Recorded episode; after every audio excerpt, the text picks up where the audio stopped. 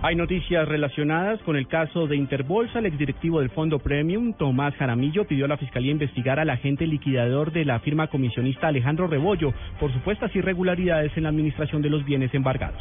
Paola Santofimio.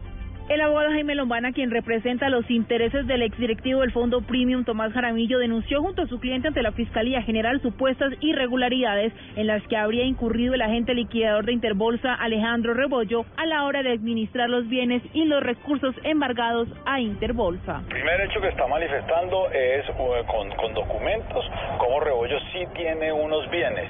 Segundo, eh, el señor Rebollo contrata servicios de publicidad y manejo de imagen para una liquidación eh, eh, por varios eh, cientos, millones, de, cientos de millones de pesos, lo mismo que manejo de abogados. Agregó además que por esos hechos la Procuraduría General también debe participar en esta investigación, pues a su juicio sí existen los recursos para indemnizar a las víctimas del descalabro de Interbolsa. Paola Santofimio, Blue Radio.